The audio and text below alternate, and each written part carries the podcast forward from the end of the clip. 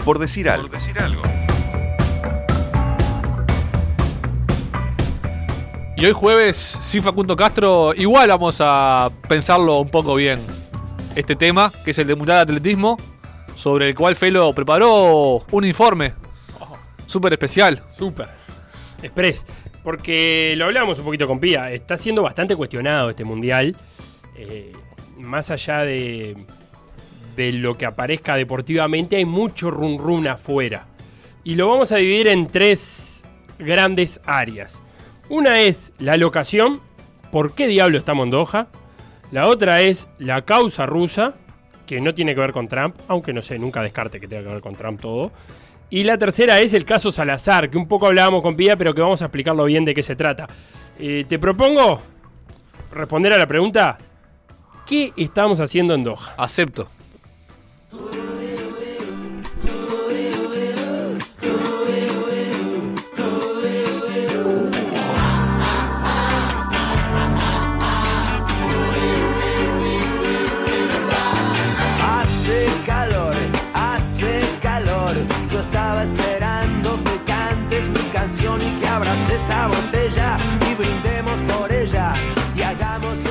Hace calor. En Doha hace calor. Eh, lo del amor en el balcón en Doha no sé, porque viste que el temita de la sexualidad y eso vamos a tenerlo un poquito en reserva. Aunque eh, ya aclararon los cataríes que están haciendo un gran esfuerzo para... mm, no sé si es bancar la, la- palabra o tolerar, ahí me gusta más, las diferencias culturales con el resto del mundo. Porque mm, salió en Bloomer hace un par de días una nota que este Mundial de Atletismo está siendo también mirado con atención por FIFA. Claro, es que Doha se ha transformado en una sede del deporte importante. Ahora, dentro de poco, se van a hacer los Juegos Mundiales de Playa. Correcto. Y todos sabemos que en el 2022, en noviembre del 2022, se va a hacer el Mundial de Fútbol. La nota de Bloomberg decía, lo primero es fundamental que la FIFA haya cambiado eh, la fecha del Mundial. O sea, No se en puede- julio no, no- no- no era viable. eh, y no es viable ahora, estamos hablando de temperatura en septiembre, octubre, imagínate antes que es más verano todavía que lo estamos haciendo ahora.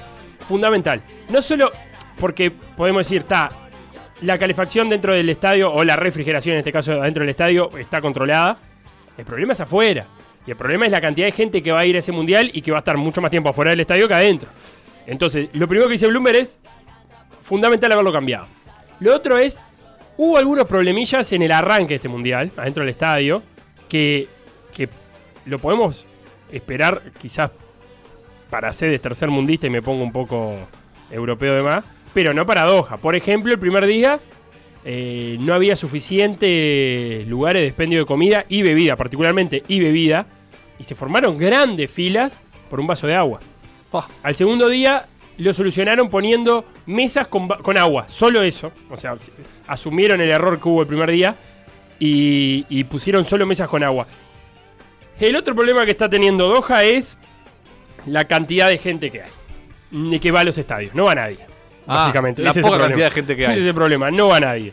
Eh, em, es un gran problema. Dicen los organizadores que los primeros días había entre un 70 y un 80% de la capacidad del estadio, pero que después bajó a un 10%. Eh, eso por, otro lado. Y han salido algunas atletas, algunas en femenino. Además de, ¿te acordás que Facundo nombró a una maratonista? Creo que terminó quinta, no sé si no dijo bielorrusa, ucraniana por ahí, a quejarse de, que la decisión de, hacerlo en Doha había sido de dirigentes que estaban en este momento en una oficina con aire acondicionado y no estaban corriendo una maratón con las condiciones que ellos estaban corriendo. Pero ayer se sumó Marta Pérez, eh, corredora española de los 1500 metros, que en nota, en la zona mixta en realidad y declaraciones que recoge el país de Madrid, literalmente dijo, no sé qué hacemos aquí. Eh, este es un mundial que se está corriendo de forma artificial. Son artificiales las condiciones ambientales, ambientales creadas por el aire acondicionado en el estadio, como son artificiales las fechas forzadas que trastornan la temporada de los atletas. Y además, y este punto me resultó interesante, en este país una mujer, yo misma, no puedo inspirar a otras mujeres a hacer atletismo porque las mujeres que me están viendo no tienen la posibilidad, por cuestión cultural, de hacer lo que yo hago. Aquí solo se fomenta el deporte para niños, varones en grandes centros, como la Academia Aspire. Lo hemos hablado en la Academia hablamos, sí, de fútbol. correcto. Una academia que, Qatar construyó, porque recordemos que la designación del Mundial de Qatar se hace de forma excepcional ocho años antes. Porque no, había- no tenía estructura para hacerlo. Tenía la plata, pero no tenía estructura, entonces había que darle tiempo. Cuando se elige la sede de Rusia, también se elige la de Qatar, y le dan mucho tiempo a Qatar para prepararse. Y además de la infraestructura, arma la Academia Aspire para tratar de llegar al Mundial de Qatar con una selección competitiva. Y eso eh, involucraba un gran centro con todas las facilidades en los cuales traer a los entrenadores prestigiosos del mundo, principalmente a lo de la Masía. Fueron a buscar a los a quienes crean a los jugadores barceloneses, dijeron de Barcelona, perdón. Señores, ustedes ahora se vienen a trabajar para nosotros. Y mal no le ha ido. Bueno, el, el actual entrenador Félix Sánchez es español. Salieron eh, campeones de la Copa Asia y han estado en los mundiales sub-20. Sí, y en la Copa América, que fueron invitados, lo hicieron con decoro. Claro. Y el año que viene volverán a participar. Sí. O sea que volveremos a verlos. esa Academia Y Aspire. tiene un lateral izquierdo muy bueno. Sí, esa Academia Aspire, lo que dice Marta Pérez es que es para niños. Hemos visto algunas atletas cataríes eh, corriendo. Eh, se las identifica fácilmente porque andan todas vestidas, digamos. No como el resto de las atletas que, que muestran piernas, eh, torso, no sé qué más que decirte, brazos, hombros, Panza, pelo. Eh, bueno, todo eso cubierto. abdomen, no es que tengan panza. Claro, eh, Marta, Marta Pérez se quejaba de eso y además decía que ni siquiera lo retransmiten el Mundial en, en las televisiones cataríes. Ah, Y que de- es tan artificial todo que, como le preguntábamos a Pía, eh, de mañana no puede haber competencias. Entonces se amontona todo en la noche, en la tarde y en la noche, y hay unas horas muertas en el medio, porque hay alguna clasificación que se juega a primeras horas de la tarde, 3, 4 de la tarde, pero después las finales de eso tienen que ser sobre las 11, 12 de la noche. Cuando no es un lindo horario para ir a ver algo fuera de tu casa. no, aunque eh, durante el verano en este tipo de países se vive mucho más de noche. Eh, por ejemplo, los shoppings, o por lo menos cuando me tocó estar a mí, no en Doha, sino en, en Dubai, los shoppings van hasta las 3 de la mañana. Porque se entiende que la vida eh, social y en la calle, la vida pública, tiene que empezar tarde. Porque durante el día no se puede hacer mucha cosa en la vía pública. Por el calor y la humedad. Eh, y, y- y arroja otro punto, Marta, y con esto cerramos este primero de qué hacemos en Doha, y es, ¿alguien se ha cuestionado este campeonato a nivel ambiental? Ah, ¿Cuánto consumen todas esas tribunas de aire acondicionado en el estadio? ¿Cuánto carbono emiten?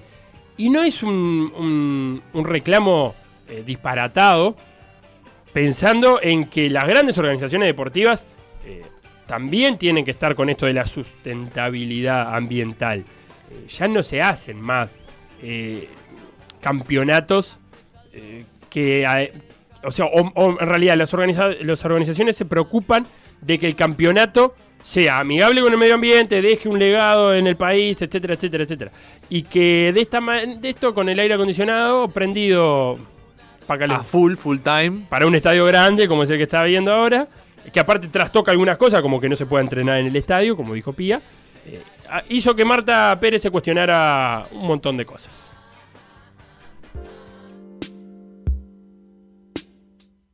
Buenas noches, mucho gusto, eras una chica más. Después de cinco minutos, ya eras alguien especial. Sin hablarme, sin tocarme, algo dentro se encendió. En tus ojos. Estoy harta de competir sin bandera. Lo dijo María Lazitkene. Y no porque no escuchara sin bandera, que es lo que estamos escuchando ahora. Nos sacamos el gusto de escuchar esta banda. Sí, sí, sí, porque nos gusta mucho a los dos. Pero lo dijo María Lasitskene, eh, rusa, saltadora, alta, de salto alto en realidad, vamos Ajá. a hacerlo bien. La mejor del mundo por tercera ocasión consecutiva, o sea, no cualquiera. Y no solo eso, las últimas 47 competencias que compitió la señorita María, ganó 45. De 47. O sea, es una saltadora que marca época.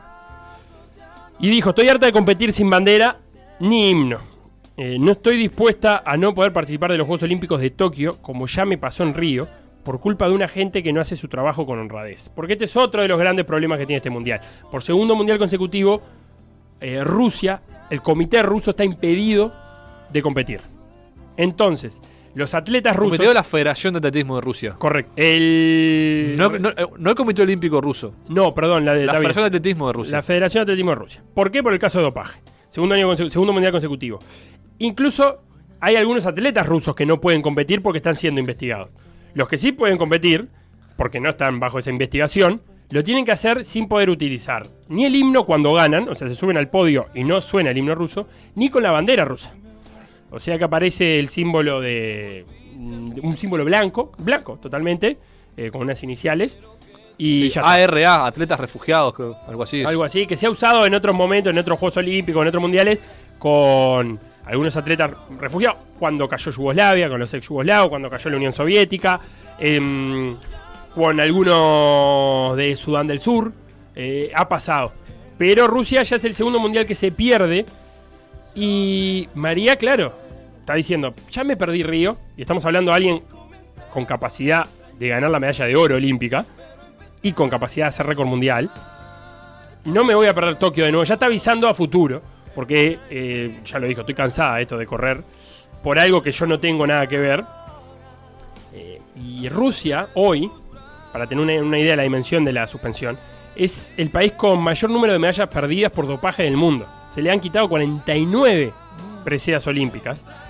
Y esto estamos hablando de una, de una sanción que data del 2015, pero que la IAF, la FIFA del atletismo, ha venido prorrogando una y otra vez. La última vez fue en septiembre, que le dijeron no, no van a poder participar en el Mundial. Eh, los obligaron a pagar una multa de 3.5 millones de euros.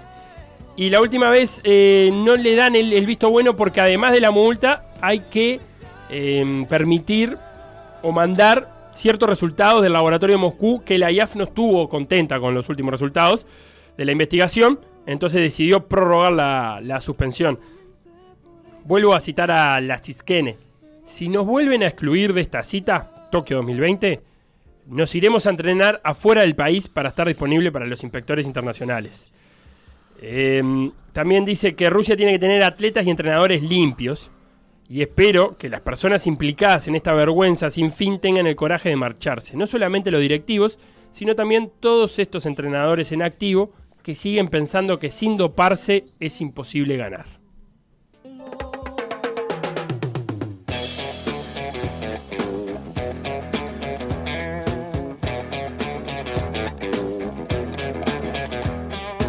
Sex and drugs and rock and roll is all my brain and body need. Y hablando de drogarse y ganar, Ah, No. y hacer el amor en el balcón. Sí, y de Sex and Drugs and Rock and Roll. Tenemos que hablar del caso Salazar. El caso Salazar que explotó en el Mundial.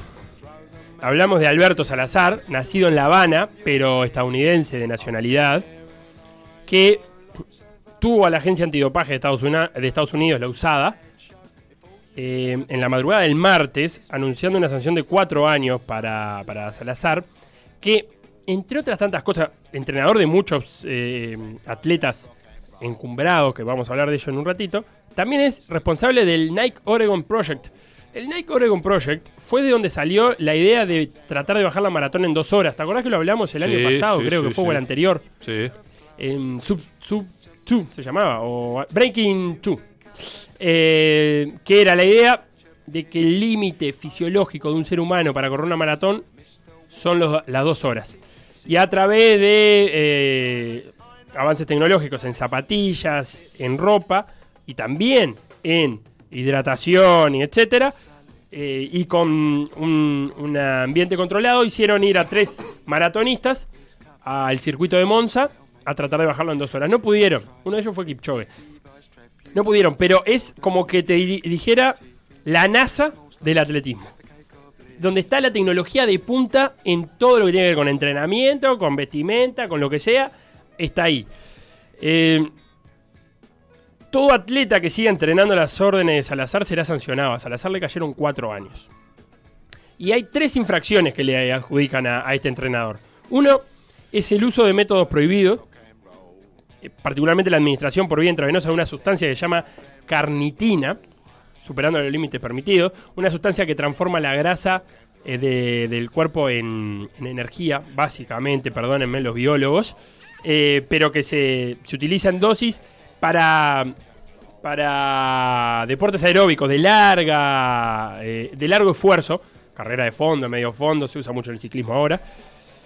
También se lo acusa de manipulación e intento de manipulación en controles antidopajes. Esto es básicamente, le dijo a alguno de sus atletas, no declares que te inyecté tal día o no declares tal cosa. Ahí tenemos el- la manipulación.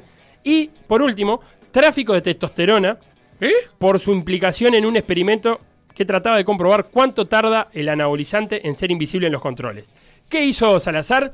Tenemos que, que darle testosterona a nuestros atletas. Pero tenemos que darle en una dosis que no salte en los controles. ¿Cómo calculo que, qué dosis no salta en los controles? ¿Para qué uno tiene hijos? Fue a buscar a su hijo y eh, en gel, testosterona en gel, lo masajeaba con, con ese gel y después le hacía pruebas para ver si saltaba o no saltaba hasta que dio con la dosis. Y desarrolló un gel para poder masajearse con testosterona y que no salte en, el, en el antidoping. Pero le, están justamente eh, achacando eso. Primero experimentar, que eso no está bien, y después el tráfico de testosterona. Me encanta como nombre de banda de rock, ¿eh? ¿Cuál? Tráfico de testosterona. Muy bueno. Sí, sí, sí, a peludear. Em, entre los atletas que tiene, o que tuvo en realidad, que tuvo pasado de pupilo Alberto Salazar, es Mo Farah. Mo Uh, sí, Farah. el británico nacido en qué país africano? Somalia. Ahí está. El Multicampeón mundial. Múltiple, todo. Cuatro oros olímpicos en 5.000 y en 10.000. Seis títulos mundiales en 5.000 y en 10.000. O sea, desde cuando Mo Farah corre, no hay nadie que le pueda ni siquiera hacer sombra en los 5.000 y en los 10.000. Su currículum dice múltiple todo. Múltiple todo. Eh, Farah, aparte de haber tenido relaciones con Salazar de, de atleta-entrenador, también fue atleta de Hama Aden, un técnico somalí que fue detenido en Sabadell con sustancias dopantes. O sea que por los dos lados Mo Farah ti- tuvo entrenadores que están involucrados en eso.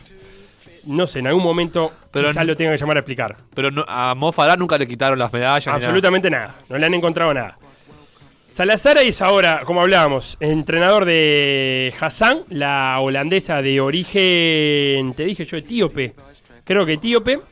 Ganadora de los 10.000 metros en este mundial. Fue la que lo no- nombró María, María Pía hace un rato. Sí, eh, ¿qué hizo? En los 10.000 metros hizo un, un tiempo de ganadora de 1.500.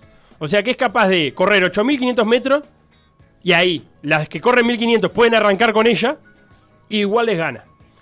Eso hizo un poco saltar las alarmas de varios que se preguntaron, los expertos en realidad dudaban de, de, de qué dos ventajas se beneficiaba la holandesa, si de las zapatillas mágicas de su patrocinador o de las mágicas fórmulas de su entrenador, y la duda persiste un poco, y está ahí mirada de reojo. Lo que sí hay que decir, y con esto cerramos la controversia esta, eh, es que lo hemos hablado con Facundo en otras ocasiones, estamos en un mundo del deporte de elite y de, principalmente de esta gente que pelea medallas, donde consumen sustancias para mejorar el rendimiento. Eso no lo duda nadie.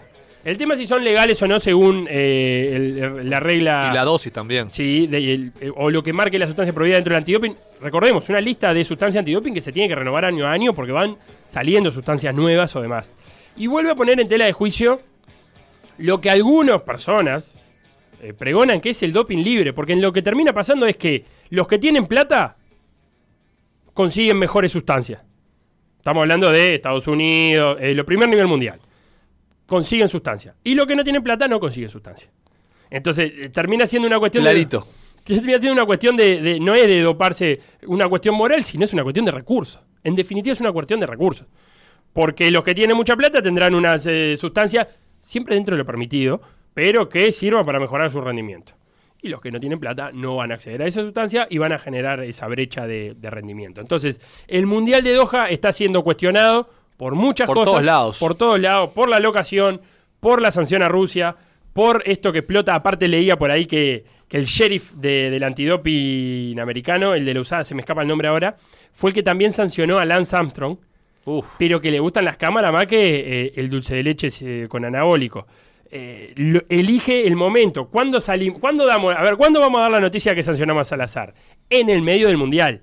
En un mundial donde Salazar estaba yendo, donde le tuvieron que quitar la acreditación, pero donde todos los focos estaban mirando el atletismo. Entonces, el tipo le gusta un poco eso. Eh, eh, con Armstrong hizo lo mismo. Cuando da la sanción a Armstrong, la da en el medio de un mundial de ciclismo que Armstrong estaba compitiendo. Eh, incluso Salazar tuvo algún contacto con Armstrong también para probar alguna sustancia después de retirado Armstrong. que igual es otro tema, el de Armstrong va por otro lado.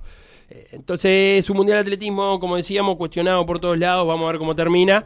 Pero no Vamos viene a ver si termina. Sí, no viene Ah, siendo un mundial. Va a terminar, cómodo. sí, va a terminar. Em, la IAF salió a, rem- a desmarcarse inmediatamente de, de esto, de Salazar, que aceptaban la condena, que se le había quitado la acreditación y que no representaba demasiado porque creía que los atletas eran inocentes, porque en todo caso Salazar administraba esta sustancia sin el consentimiento de los atletas y demás. Es una investigación que va a seguir abierta. Por decir algo. Por decir algo. Seguinos en Facebook, Instagram, Twitter y YouTube o mandanos un WhatsApp al 091 525252.